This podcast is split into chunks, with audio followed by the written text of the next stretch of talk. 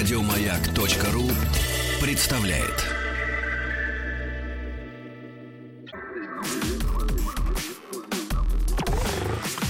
Двадцать два. Объект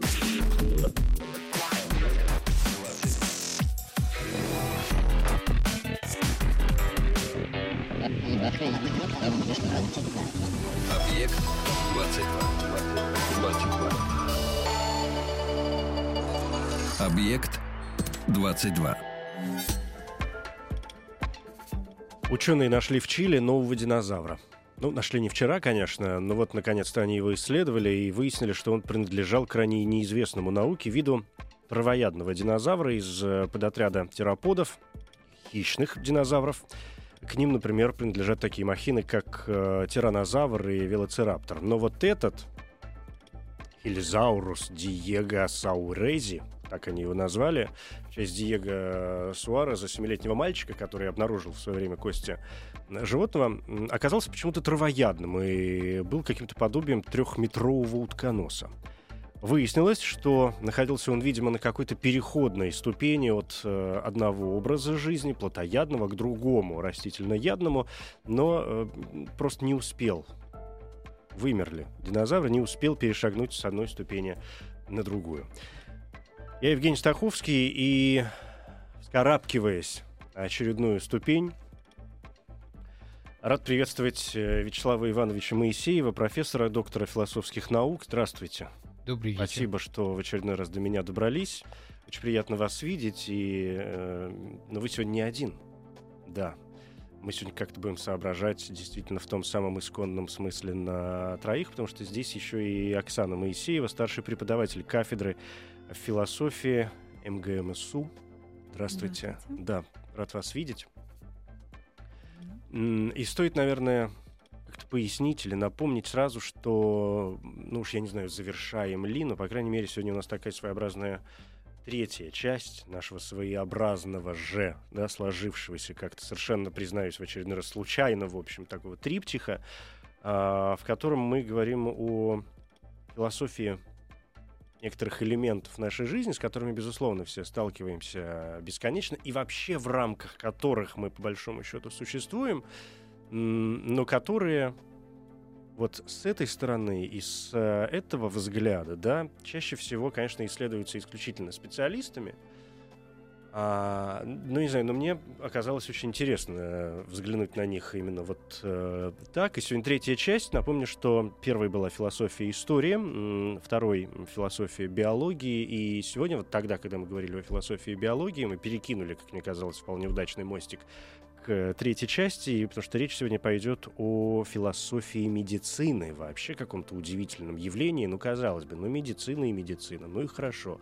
Лечат и лечат. Прекрасно. Чем лучше лечат, тем лучше. Оказывается, что существует философия и медицина, то есть, ну, самая настоящая большая наука, которая, видимо, изучает какие-то внутренние медицинские процессы или влияние медицины, может быть, да, на что-то другое.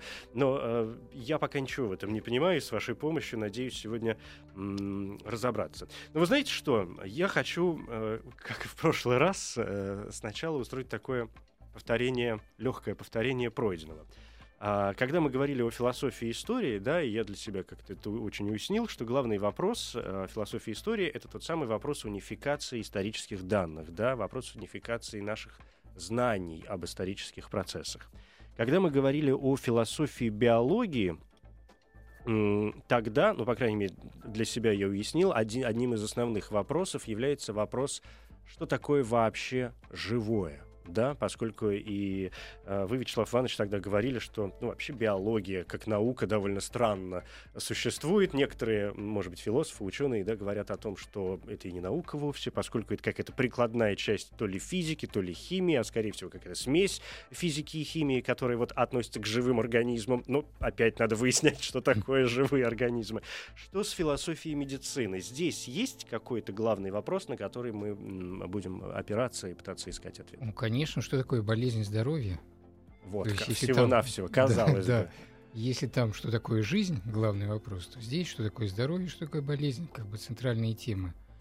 Вот. И помните, мы в прошлый раз, как говоря о биологии, философии биологии, упоминали направление холизма и редукционизма. Стоит напомнить, да, чем они отличаются. Да, вот редукционизм — это направление, которое считает, что э, биологические системы ничем э, принципиально не отличаются от физических систем, и, в общем-то, для того, чтобы их объяснить, э, вполне достаточно законов физики. И биология — это такая прикладная физика, по большому счету.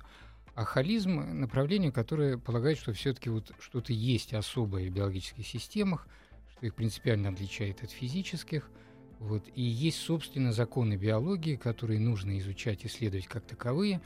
И биология — это самостоятельная наука, которая может быть построена как столь же фундаментальное теоретическое знание, как и физика. Ну да, то есть холизм, если я правильно помню, это когда целое не только сумма его частей, Да-да-да. но и нечто большее, да, Да. тогда как редукционизм, в общем, сводится к Страшным термином эмерджентные качества. Эмерджентные качества, потрясающе, да, да. Так что ж такое болезнь и, и что такое здоровье? Ну, казалось бы, опять совершенно элементарные вещи, и в голову ведь не приходит о них задумываться, потому что каждый из нас прекрасно знает, когда он здоров и когда он болен, и более того, не только по себе, но и глядя, может быть, на другого человека и любое э, существо, даже не живое совершенно, глядя на стол, мы можем сказать, целый он или э, приболемший. Ну вот, пожалуйста, вам ответ редукционистской медицины. Э, Человек — это биомашина, болезнь — это поломка, лечение — это ремонт, врач — это инженер, который призван починить сломанный механизм и, так сказать, получить за это соответствующую плату. Это э, модель, которая носит название биоинженерная модель в современной медицине. И не секрет, что, в общем-то, вот эта редукционистская медицина, она является абсолютно господствующей сегодня э, и в нашей стране, и на Западе, и во многом в мире.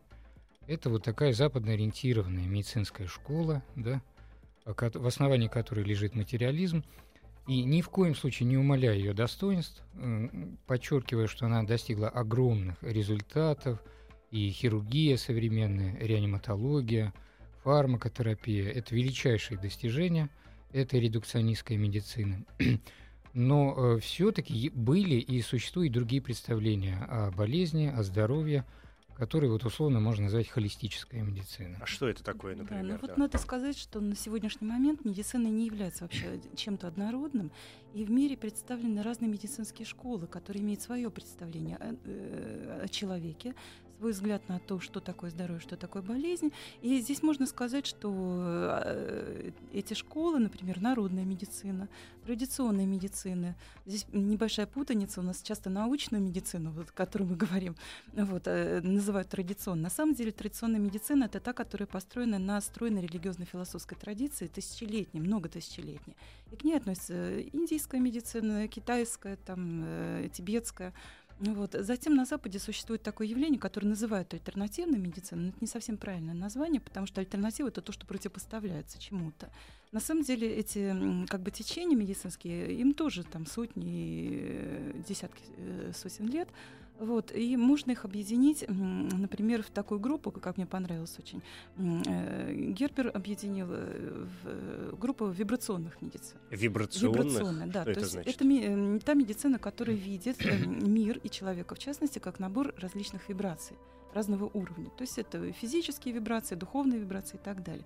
Но сюда можно отнести гомеопатию, гомотоксикологию, например, да, э, лечение э, различными вибрациями музыкальными и так далее. Там 25 я насчитала различных направлений, которые входят вот именно в рамки вибрационной медицины. Затем не существует как отдельное направление, а в рамках психологии есть такой раздел психосоматическая медицина. Принципе, занимающийся лечением болезни, но вот, вот в рамках психологии, как-то не выходя э, далее. Но многие ведь выходят, мне кажется, в, э, псих- в психосоматике вообще Да. самая знаменитая вещь это эффект плацебо, безусловно. Не, не сказала бы, что плацебо, да, потому что плацебо это один из эффектов Ну, мне кажется, он психосоматики. просто самый такой, ну, знаменитый, действительно. О Знаменитый, нем да, все да, знают, что да. он существует. Да, все знают, что он существует. На самом деле это отдельно очень интересная отрасль, и она действительно эффективная, но, к сожалению, вот врачи даже не знают об этом, в основном это удел психологов. И можно выделить так называемую духовно-мистическую медицину. То есть это медицина религиозная во многом. Вот это медицинские мистические практики, не Вуду. как ну вуду можно сказать. Нет, вуду это к народной медицине все-таки относится. Да, И это- бабки, шептальщицы, это вот Да, туда. да, А что ж тогда всё туда. такая мистическая? Это Э, куда тогда? Ну, э, здесь э, самый главный аспект э, духовно-мистической медицины в том, что есть э, высшее начало, которое сотворяет этот мир, есть человек, который обязан жить так, как сказала это высшее начало по-разному. Это космический разум, это Бог, там по-разному н- названия, да. Вот. И от падения от этого высшего начала самая главная проблема, самая главная как бы, причина э, заболевания. Поэтому э, в религиозно-мистических школах здесь м, э, представляется болезнь как вот именно вот это нарушение связи с этим э, То есть творцом. канал где-то сломался, Да, да? да, канал сломался, и самое главное лечение это восстановление вот этого канала. То есть в Ну, основном Например, православная медицина, Да. которая Ну, сейчас например. очень активно да, начинает возрождаться, развиваться в нашей стране. Да, использование Да. молитв и различных практик. Это направление религиозных. религиозных э, медицинских практик. Как они, с- ну, понятно, что мы говорим, да, о разных частях, по большому счету, единого целого. Вот тех самых медицинских э, практик, Мгм. действительно, да, Мгм. и научных, или, может быть, не очень научных познаний, там, или наблюдений. Хотя наблюдение и опыт, и, и верование тоже в какой-то ведь мере и степени научные моменты. Ведь да, а, даже говоря о религии, которую, м, казалось бы, противопоставляют обычно Наука. а, науки, ведь есть такие понятия, как история религии, да, как существование, ну, вообще, как устройство этого института а, самого по себе. Поэтому и религия в какой-то мере и степени тоже может восприниматься как э, научная система. Ну, если мы говорим даже о традиционной медицине, то там не только верования эмпирические какие-то моменты. В традиционной медицине очень стройная теория существует. И она очень такая глобальная. Серьезно, другое дело, что врачи, э, обучающиеся в научной медицинской практике, они вообще ничего не знают об этих медицинских школах. Это удел дополнительного образования уже э, отдельных энтузиастов. Э, Но сказать, что она как бы чисто эмпирическая, невозможно. Но Вот здесь, видимо, был какой-то исторический переход, потому что не надо быть семипядей во лбу, чтобы понять, что изначально там на заре человечества вся медицина абсолютно и все какие-то вот эти вещи, они были, ну, что называется, народными, да, или мистическими, религиозными. Традиционными, Традиционными. каким таким, как угодно. А, и потом, видимо, произошел в какой-то момент с получением новых знаний, с э, ус- усвоения где-то да, укладки в голове а, знаний об анатомии человека, о микроорганизмах, о процессах, которые Ну, это происходят. рождение пошел- материалистической да, науки. пошел какой-то другой это где-то вот 17 века механика Ньютона, как уже такое наиболее яркое выражение, да. А то, что касается медицины, это более поздний даже период. Это конец 18-го, начало 19 века. Обычно от этого времени отчитывают рождение научной медицины в современном смысле. Вот, так что вот начиная с этого времени э, именно эта медицинская школа становится все более господствующей, доминирующей. И сегодня современных э, студентов-медиков учат так, словно это единственная медицинская школа. То есть работать с э, пациентом, то есть вопрос этики получается, да, и вопрос психологии, не только починить э, человека как машину, вот вы об этом сейчас Да. начинаете говорить, да, но если мы выходим на как раз вопросы и проблемы холизма, Мгм. а, это значит, что должна существовать Интегративная медицина вот. и холистическая медицина, да.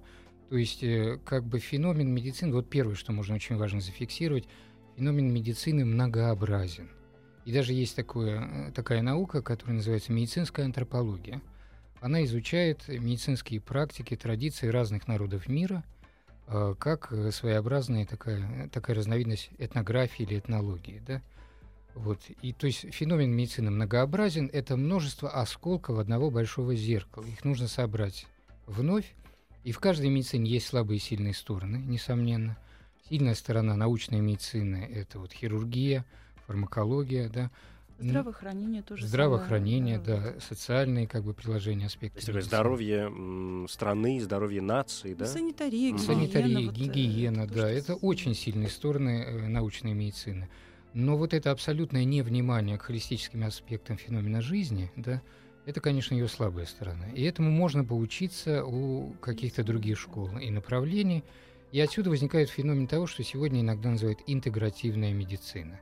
Интегральная, интегративная, разные термины, но чаще используется этот термин интегративная медицина. Это замысел. Это то, что сегодня не существует, интегративная медицина. Что вкладывается все-таки в это понятие? ну вот это как раз попытка э, как синтезировать подходы. Э, синтезировать разные подходы таким образом, чтобы соединить их сильные стороны и преодолеть вот те слабости, которые есть у них. И это идея некоторой э, такого расширенного понимания научной методологии. Вот вы совершенно верно заметили, что даже в религии мы можем найти элементы научного метода. То есть научный метод – это в конце концов простая вещь. Это факты, это их обобщение, выдвижение гипотез и потом последующее объяснение, выведение фактов, проверка на них. Вот такие, такой цикл постоянный между фактами и гипотезами. И это присуще, может быть, и эмпирическому знанию, и народному знанию, поскольку там люди тоже собирают факты, тоже могут их определенным образом обобщать. Поэтому э, вот э, сохраняя вот эту вот расширенную научную методологию, не выходя за ее границы, не впадая в разного рода мистики и эзотерики, в то же время на ее широкой платформе можно было бы пытаться интегрировать эти разные медицинские практики и двигаться вот к этому феномену интегративной медицины. Если я правильно понимаю, это означает, что когда мы говорим о философии медицины, мы снова сталкиваемся с вопросом а. Унификации э, знаний в данном случае, да, ну, снова биологических, снова физических, снова химических, и знаний о человеке и о всех остальных вот этих моментах, которые человека окружают, да, и медицинские знания, унификации медицинских именно знаний. С другой стороны, это вопрос... М- но это же, вот, слушайте, ну это правда действительно совершенно философский вопрос, потому что а, даже с одной стороны, вы говорите совершенно какие-то понятные вещи. И когда вы говорите о редукционистском подходе и о блестящих действительно медицинских там, научных достижениях, да, потому что человечество э, сумасшедший сделало скачок по части медицины, там даже если э, ну, даже в течение 20 века. А, и научилась лечить какие-то заболевания. Понятно, что еще проблем много. И э, мы, то есть можно сидеть и думать, ну и хорошо же, ну и прекрасно. Главное, что процесс идет, главное, что лечат, главное, что находят, и слава тебе Господи. Ну, с другой стороны, гладко, да, да, с другой стороны, я вот думаю, и мне кажется, очень многие люди наверняка с этим сталкиваются. Ведь мало кто любит врачей по-настоящему. Мало кто любит обращаться за медицинской помощью и, и, и думает, господи, наконец-то завтра снова к окулисту. Какое счастье. А, еще главное, какому попало окулисту, первому попавшемуся из э, соседнего заведения какого-нибудь, там, платного или бесплатного, это э, совершенно неважный вопрос. Ведь каждый, мне кажется, ну, или почти каждый из нас хочет, придя к врачу, э, увидеть сочувствие, понимание, а, а не только там сухое решение нашей проблемы, да, какое-то вот такое вот нормальное человеческое отношение. А да. здесь как раз это вот то, о чем вы говорите, мы да. приходим к вопросу выхода, что целая не только и, часть. И, и так э, в пределе, если довести эту модель биоинженерную до конца, то вообще хорошо бы, чтобы не было никакого общения с больным, и больной сразу попадал бы, так сказать, в разного Рай, рода датчики, да. приборы, которые сразу бы, так сказать, и врач на выходе получал бы вот эти данные этих приборов и, соответственно, выписывал бы какие-то... То есть вообще обойтись без больного. С вот этим мы периодически встречаемся в фантастических, скажем, фильмах, когда есть какой-то прибор, и раненый, например, человек попадает да, да, в эту клетку, да, Вся в этот прибор, и он его, и лечение, более того, он его да. тут же зашивает да. и делает с ним все, да. что надо. Но, к сожалению, человек это не биомашина. У него, конечно, велика биомашинная часть, но в нем есть внутренний мир, мы когда-то говорили о феномене жизни, в нем есть психика. И вот, допустим, вот простой пример. У человека, например, хроническое напряжение, которое связано с какими-то социальными проблемами. Например, у него конфликты на работе. Это хроническое напряжение соматизируется, допустим, в спазме сосудов и возникновении гипертонии. Он приходит э, к врачу-редукционисту, который назначает ему спазмолитики, то есть препараты, которые расширяют сосуды. Вот и все. Как бы сброс патологии блокируется, но сама патология, ее причинная часть, которая связана с этой психосоциальной структурой, она никуда не исчезла, очаг напряжения продолжает существовать. Этот очаг напряжения рано или поздно все равно пройдет, пробьет себе дорогу. Это, знаете, как корабль тонет, в нем есть дыра, и вы берете и вычерпиваете воду, не заделывая это, эту пробоину. Вот точно так же в этом плане начинает выглядеть редукционистская медицина. Она хороша там, где можно обойтись физико-химическими методами.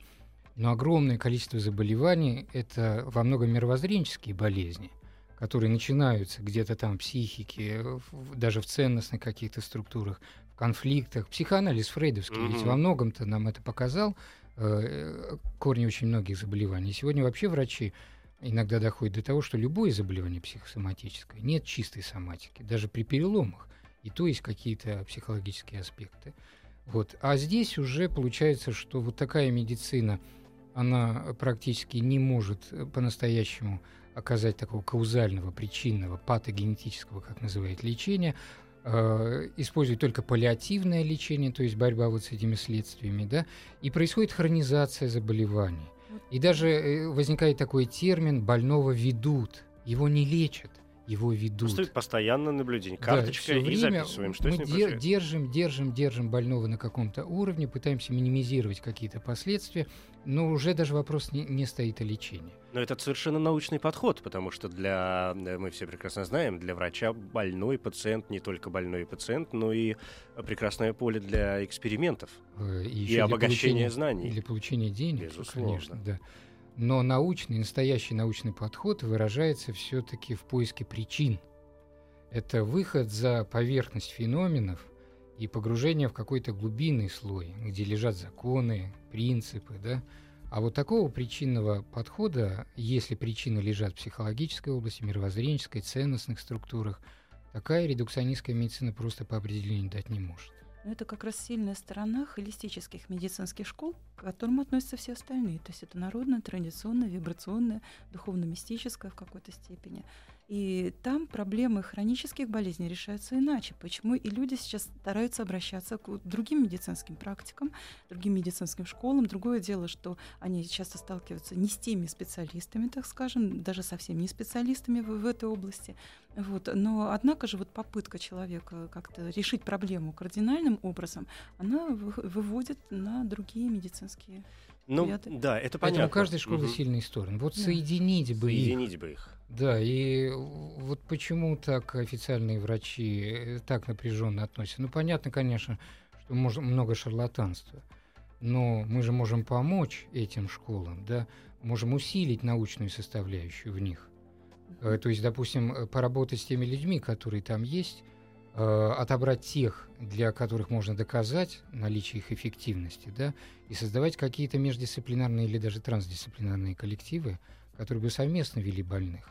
Ведь это можно делать. Тем более, что сейчас существует такое направление в медицине, которое не отдельная школа, а направление как доказательная медицина. Доказательная медицина здесь хорошая почва для того, чтобы исследовать вот э, разные медицинские практики. Что такое доказательная медицина? Ну, в основном она... Э, ну, когда берутся да. какие-то методы лечения, диагностики, и они как бы особенно тщательно проверяются с точки зрения статистических методов, э, разных независимых проверок, то есть как бы э, никогда э, часто по отношению к многим таким методам не проводилась ну, э, повышенная такая проверка с выполнением всех стандартов, научных стандартов. Это было во многом влияние какой-то научной школы, которая разработала данный препарат, проверила его на ряде случаев, разработал соответствующую теорию и была авторитетной, и этот авторитет он стал работать как бы на... А потом выясняется, что да. А это а если... было очень даже вредно и не А если вдруг угу. начинать проверять очень тщательно этот препарат, да, а вдруг оказывается, что там эффект не отличается от эффекта плацебо и так далее, и так далее. Вот такое направление, которое начинает э, повышенно строго с применением методов статистики, независимых испытаний, репрезентативных выборок, да, Э, проверять э, методы диагностики и лечения носит название доказательная медицина. Ее главный интересный результат то, что многие препараты, например, которые считались классическими, типа аспирина, допустим, да, э, вдруг при проведении таких более жестких методов оказывается, что они практически неэффективны. Ну вот в том-то и дело. Здесь возникает очень важный вопрос, когда вы говорили, например, о, скажем, народных методах и так далее, о каких-то других э, практиках. Да, в общем, и вообще в медицине ведь очень важен, мы не зря вспоминаем сейчас бесконечно плацебо, да, и говорим о каких-то таких моментах, э, потому что вообще ведь в медицине оказывается очень важным вопрос веры. Не веры не как религиозного, да, там какого-то понятия, а именно такого веры в способность, да, в собственное исцеление и, и, и в способность веры в человека-врача, который делает э, с тобой какие-то правильные манипуляции, да, веры в препарат, что он действительно mm-hmm. э, помогает. И здесь возникает опять проблема головы очень да. серьезная. То есть лечение тоже оказывается интегральным. Мгм. Лечение содержит в себе соматические аспекты и очень мощные психологические аспекты. Если будет только соматический аспект, то э, оно, это лечение будет Конечно, неполноценным. да, да. С другой стороны, может быть, это вообще проблема человека. Мы так относимся к очень э, многим э, ведь вещах, вещам, да, опираясь на собственные какие-то убеждения или предубеждения, да, на вопросы верований в какие-то элементы.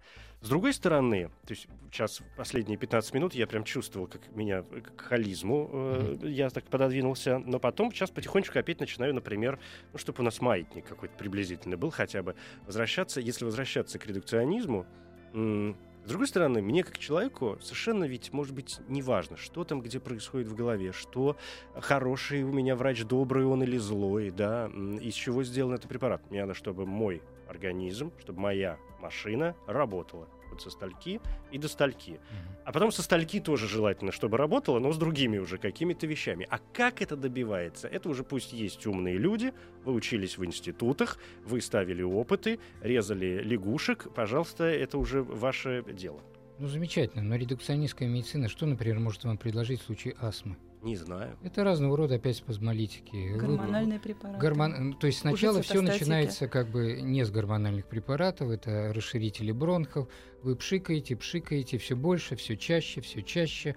Потом уже они, они перестают действовать, вы переходите на более сильные препараты, и постепенно вы становитесь уже зависимым, и, наконец, и они перестают работать. И все. Может, Это можно тупик. пересадить легкие, в конце концов. Ну, вы знаете, это, Пересаживают же другие, сердца людям пересаживают. ну, ну, и легкие, все взяли, хирургическим путем вставить там э, просто не бронхи, а какие-нибудь... Ну, э, какие-нибудь штучки, да. Да, про- протезы, которые вообще... Но это слишком грубое вмешательство, и это, конечно, во многом капитуляция перед пониманием природы заболевания.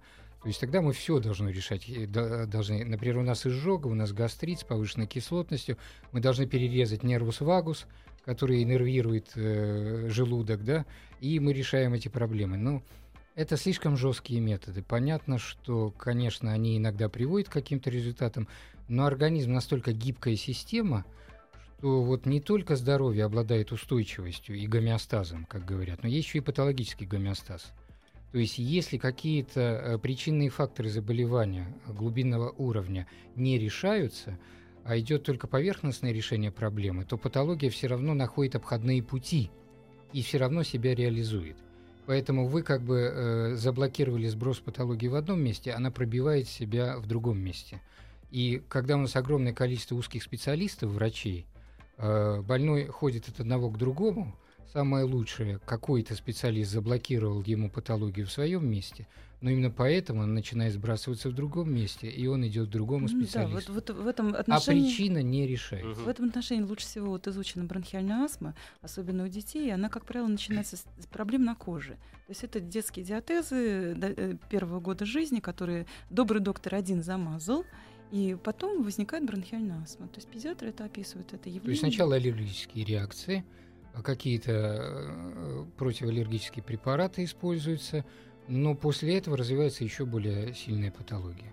Поэтому вопрос не в том, что редукционистская медицина может решать все проблемы. В том-то и дело, она решает только уже очень радикальные, сильно соматизированные часть, э, виды патологии. А вот пока патология высоко психосоматична, пока она носит тонкий регулятивный характер, да, вот тут руки опускаются, тут э, не знают, что делать. И в конце концов ведут, ведут, все более радикализируют патологию, и когда наконец она достигнет хирургического уровня, вот тут и наконец мы хоть что-то можем сделать. Потому что хорошо научились. Да, потому что здесь э, хирургия, к ней никаких претензий нет, она замечательно развивается. Но нельзя же доводить все патологии до такой жесткой соматики. А Вот учиться на ранних стадиях, я уже не говорю о профилактической медицине, а на ранних стадиях, когда идет сбой тонких регуляторных, особенно мировоззренческих механизмов, вот здесь работать э, в этих тонких областях, вот это главная задача. Но здесь нужна уже холистическая медицина, интегративные подходы. Но основной ведь вопрос медицины, насколько я себе как-то его понимаю, это, конечно, абсолютное избавление от всех болезней и вообще такая вера в бессмертие. Если мы все на свете вылечим и сможем восстанавливать ткани да, организма, а, это значит, что он, в общем, будет вечным. Тем более, если он сам себя научится э, восстанавливать регулярно. И с этой точки зрения ну как так... Ну, э, какой-то идеал абсолютного как- здоровья. Как-то, да? да, такой идеал абсолютно... Предел такой медицины. да. Вот. И что с ним делать? А зачем? Совершенно непонятная история. Совершенно непонятная история. Но здесь, может быть, речь идет о смысле жизни вообще человека. То есть мы опять упираемся в те же самые философские проблемы. Мгм. А для чего нам нужна эта вечная Мгм. жизнь? Для чего нам нужно это вечное здоровье? И э, очень интересно то, что традиционная и народная медицина отвечают на эти вопросы. Дело в том, что традиционные народные медицины, они э, чрезвычайно философские, так скажем, медицины. Они, рас- они высоко холистичные, они рассматривают человека не как отдельную часть, э, механизм, а как часть э, природы, которая тоже имеет свой смысл, и цель которой познать самого себя, познать э, окружающий мир, познать эту природу, познать Творца, который сотворил все это, да. И вот в этом видится смысл жизни. А для этого нужно быть здоровым для того, чтобы все это познавать. А Потому что здоровье и болезнь это тоже часть этого глобального знания. Э, Понять вот эти законы, которые регулируют. Да, и тут и медицина поднимается вообще до некоторой метафизики. Потому что болеть может все. Болеть может общество, болеть может бытие. То есть, например, наличие зла в бытии – это, по сути, болезнь э, того целого, в составе которого это зло возникает, да. И в этом смысле вот эти школы, холистические школы, они рассматривают феномен болезни и здоровья как выражение гармонии или ее, ее нарушения. То есть, в конце концов, это просто сильное бытие. Здоровье – это сильное бытие, а когда удается максимально гармонизировать разные подсистемы какой-то целостности. Да? А, а здесь мы уже выходим на метафизику. Потому что продолжение этой тенденции дальше – это, в общем-то, развитие человека, усиление его, это сверхчеловеческий потенциал, да? вот этот предел абсолютного здоровья. Э, То есть это вот тема уже, собственно, метафизическая. Но вопросы метафизики тоже ведь периодически закрываются, скажем, э, новыми научными открытиями, да, достижениями каким-то человеческого разума. Потому что понятно, когда люди смотрели в космос и думали, откуда мы все тут э, есть, никто же не предполагал, что есть Солнце, которое на самом деле песчинка в вот этом вселенском э, океане, не говоря уж о планете Земля, не говоря уж о человеке, который э, одном единственном, который на планете Земля присутствует. И получается, что вопрос э, медицины, да, и философии, наверное, и медицины, опять же, заключается, э, совмещая то, о чем вы говорите, вот этот редукционизм и холизм, ведь м, тоже в новых каких-то научных, на самом деле, открытиях. И когда вы говорили, скажем, об э, астме, ведь получается, что проблема астмы просто в том, что мы не нашли еще на сегодняшний день, на апрель 2015 года, способа победить это заболевание. Или, может быть, сделать так, чтобы оно вообще не возникало, как, э, например, какие-то другие заболевания, которые Да, человек конечно, это проблема Да. открытия нового знания, но понимаете, новое знание это же не только факты, их уже манбланы в современной биологии, медицине. Это еще определенная система интерпретации этих фактов. И на те же самые факты можно посмотреть и с редукционистской, и с холистической точки зрения. И вот э, мне кажется, что вот э, нерешение таких проблем, как астма и других э, болезней цивилизации, хронизирующих еще, да, они э, э, выражают как раз вот отсутствие этой адекватной холистической системы интерпретации тех же фактов. Да, это ясно. Ну, то есть все равно мы ищем. Все Да. равно попытка найти и подружиться.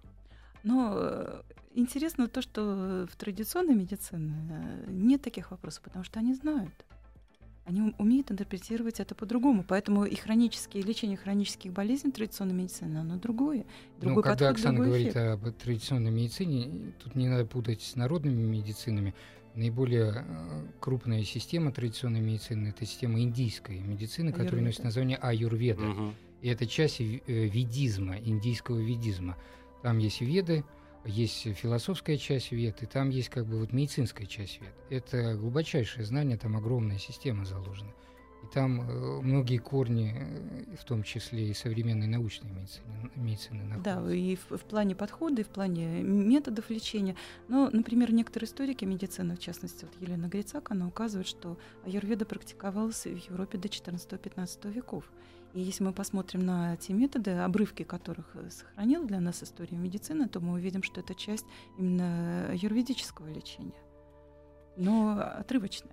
Но это не вопрос ли опять э, совершенно научный и не вопрос ли, скажем, той же самой э, химии, потому что, например, э, а, моя подружка, которая очень и занимается аюрведой, рекомендует мне вечно полоскать мое больное горло во время ангины куркумой. Я понимаю, что вещества, которые содержатся в куркуме, химические вещества, вступают в реакцию, например, с какими-то там, я не знаю, бактериями, которые в этот момент содержатся в моей глотке, и происходят какие-то процессы. А, ну и, конечно, я же верю во все, что куркума мне сейчас поможет поможет. И совмещая вот эти моменты, мы получаем эффект. Ну, понимаете, вот э, в биологической системе с точки зрения холизма есть как бы, э, ну, в минимальном таком приближении два плана, на котором существует э, живой организм. Это физический план, несомненно, и это то, что можно пока условно назвать информационный план. И вот, собственно, биологические законы находятся именно вот на этом информационном плане. И этот информационный план, он постоянно выражается в разного рода физико-химических процессах но законы идут не, не от физико-химического э, плана. То есть биологические законы как бы облекаются в одежды физики и химии, но сам их принцип идет как бы от другого уровня бытия, от собственного биологического или еще даже более высоких уровней организации. Поэтому вот та ангина, которая есть, за ней лежит определенный информационный план, определенная инф- информационная при- причина, психическая, например, там, э, или какая-то другая.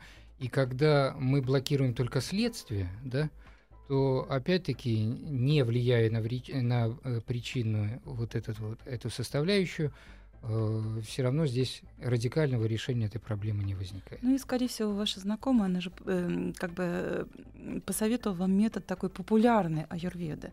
Дело то, что аюрведа сама вот, э, не дошла до нас в том виде, в котором она существовала там много тысяч лет назад. Потому как ну, определенные исторические процессы были, которые способствовали разрушению этой системы в том числе. И сейчас вот есть, э, нам известен в большей степени именно популярный вариант аюрведа, который базируется на травках, на каких-то там Ну а где же мы возьмем другой? А другой, ну, во-первых, э, все не так-то легко. Если, если тот, который изначально, как вы сказали, уже, в общем, слегка ну, пострадал. Ну, с, пострадал, с да. Веков. Но на Востоке существует личная передача знаний, да, то есть э, знания сохраняются в отдельных представителях, это э, в родах целительских, так скажем, и э, просто так они не передаются всему миру. Да, то есть здесь знание это есть, другое дело, как его добыть, это знание. Вот медицинская антропология как раз и занимается этим делом. Вот. С другой стороны, мы можем реконструировать в некоторой, в некоторой степени те самые основные базовые какие-то э, основы медицины уже на базе философии, на базе научной медицины. Вот чем как раз я и занимаюсь. Потому как если мы посмотрим, например, на э, главные вопросы, которые лежат вот в основе медицинского знания, это что? Что такое болезнь? Что такое здоровье? Для того, чтобы э, мы говорили, что болезнь это предел, пределе ведет к смерти, здоровье пределе ведет к э, вечной жизни. Поэтому у нас сразу возникает вопрос: а что же такое жизнь, что такое смерть? Когда мы начинаем отвечать на этот вопрос, у нас возникает другой вопрос: а кто такой человек?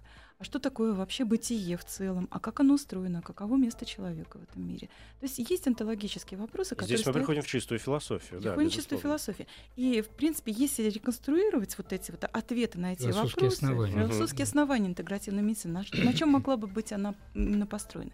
И когда просматриваешь разные медицинские школы именно с вот этой точки зрения, ты видишь именно кусочки соединяются в единое целое. Вот она, мозаика, начинает э, выстраиваться. Да? То есть, отвечая на эти базовые вопросы, мы можем как раз э, уже как бы реконструировать ту самую медицину, но на новом уровне, с учетом наших уже сегодняшних знаний, на более высоком. Да, то есть речь не идет о том, чтобы просто вернуться к да, этому знанию. Конечно. А речь идет о том, чтобы как бы вот виток спирали, да, вот используя это знание и опираясь на научную методологию, взойти к какой-то новой интегративной медицине, которая является чем-то новым для всех этих школ. Содержит в себе что-то, э, вот это самое божественное. Но ведь это уже вопрос врачей, а не философов, наверное. Ну, врачи погружены в практику. Врачи мало Я, знают. Некогда, Им некогда этим заниматься. И их в этом смысле очень можно понять, да, потому что Здесь болеем нужно начинать с образования, все. с медицинского образования. Ох, да. молчи грусть, хочется сказать в этом месте. Объект 22. У меня сложилось впечатление, э, что вообще вопрос философии медицины, да, это вопрос, э, если мы опираемся на слово философия в первую очередь, а не на медицину, поскольку мы говорим сегодня не о э, каких-то врачебных практиках, да, и не пытаемся выстроить правильную систему. Так вот, вопрос медицины — это вопрос целого и нарушения этого целого. И главное — найти ответ на вопрос, зачем нужно нам это целое, и главное, почему оно нарушается в те или иные моменты. Что такое болезнь и что такое здоровье, в общем, мне приблизительно наконец-то стало э, понятно я как-то был убежден, что, в общем, я и до этого Женя, имел представление. человек, да, которым это стало наконец-то. Я не зря прожил жизнь. Теперь надо как-то все это законспектировать, зафиксировать, да, и, и вложить где-то в хорошие папочки и на полочку. Я не понимаю, знаете чего? А в чем, собственно говоря, а, проблема совмещения вот этих философских подходов, да, холизма, например, и редукционизма? То есть, ну вот как-то, по сути, ну все ведь верно, и все ведь как-то действительно э, сочетается. И, и они могут посмотреть в глаза другим, скажем, сторонникам да, другого подхода, и другие могут посмотреть э, в глаза сторонникам первого подхода и попытаться выйти на вот эту какую-то общую дорогу, чтобы по ней куда-нибудь прийти. Да, вы знаете, вот вы совершенно правы. Вот эта вот э, реакция, какая-то гиперагрессивная реакция со стороны э, врачей, представителей научной школы медицины, она как не вполне понятна. Откуда такая гиперагрессия?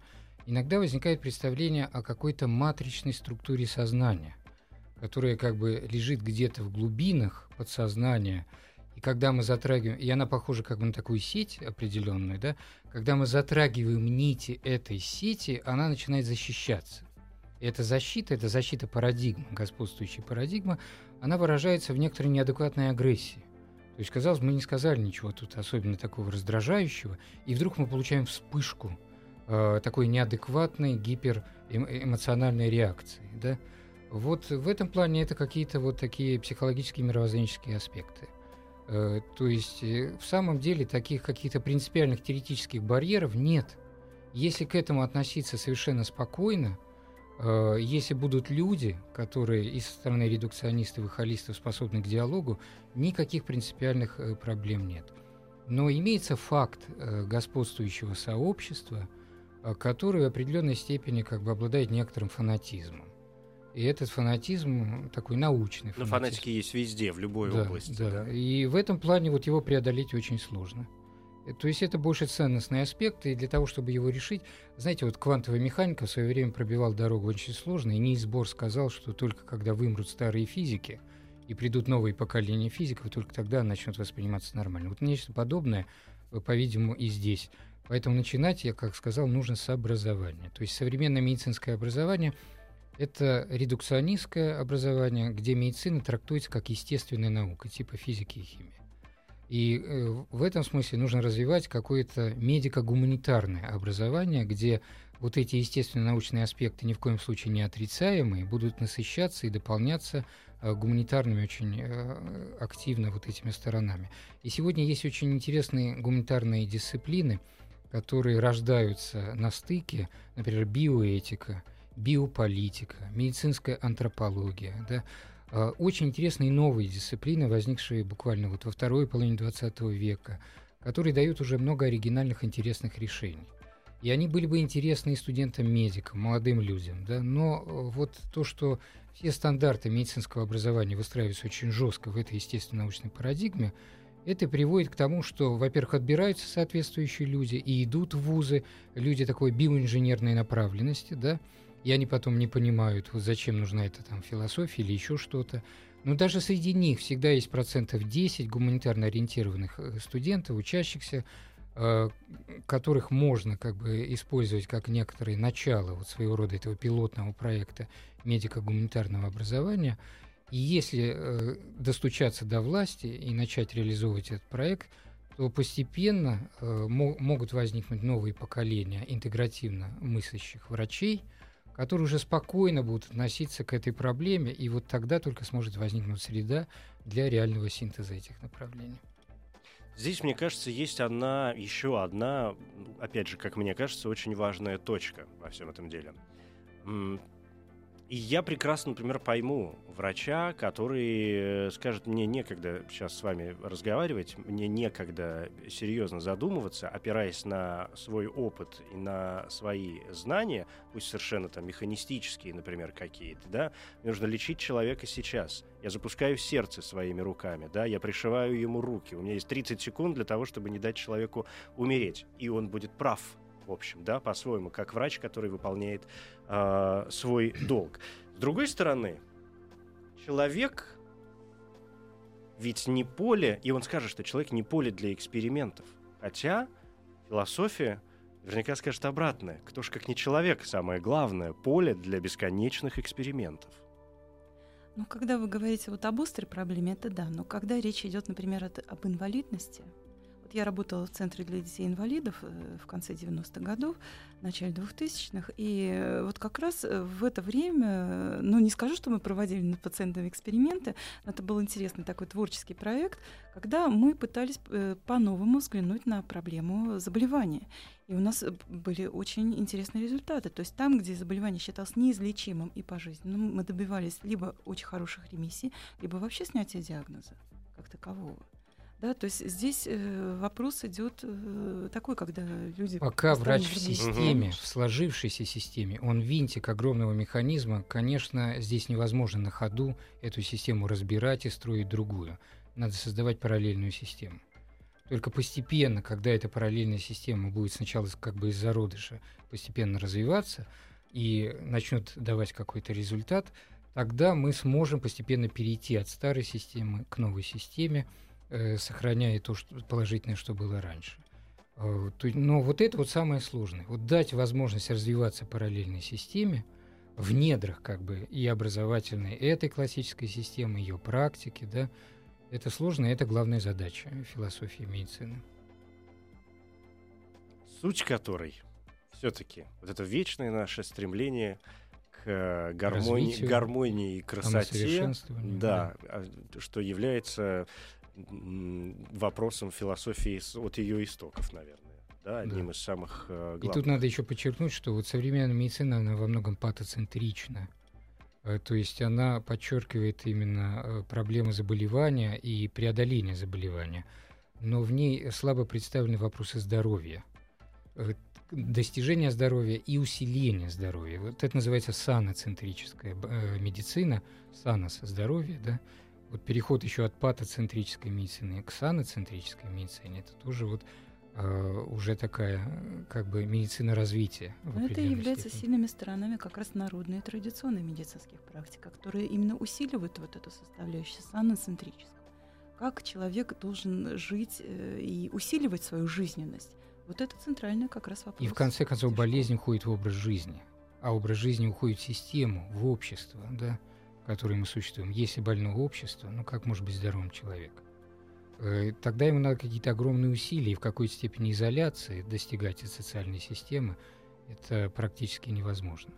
Поэтому да. здесь вопросы интегративной медицины уходят и в социальную медицину. Вообще, под занавес нашего разговора я понял, что, конечно, психологический аспект э, такая очень больная точка. Мы можем бесконечно говорить о том, как, шаг, как и куда шагнула медицина, да, и э, насколько вырос уровень физический, да, медицинский, биологический жизни, например, человека, как называется, не расстоять, как я забыл это слово, длительность э, жизни, да, а, человека. Продолжительность. И, продолжительность, да, да, спасибо большое, продолжительность жизни. И, но каждый раз глядя вокруг, мы понимаем, что если с физической точки зрения мы действительно стали, наверное, помощнее, то нет, с психикой-то у нас нет, совсем не нет. все в порядке. Вы знаете, мы все лучше лечим, но все больше болеем. Все больше болеем, да. Спасибо большое. Вячеслав Иванович Моисеев, профессор, доктор философских наук, и Оксана Моисеева, старший преподаватель кафедры философии МГМСУ. Спасибо. Еще больше подкастов на радиомаяк.ру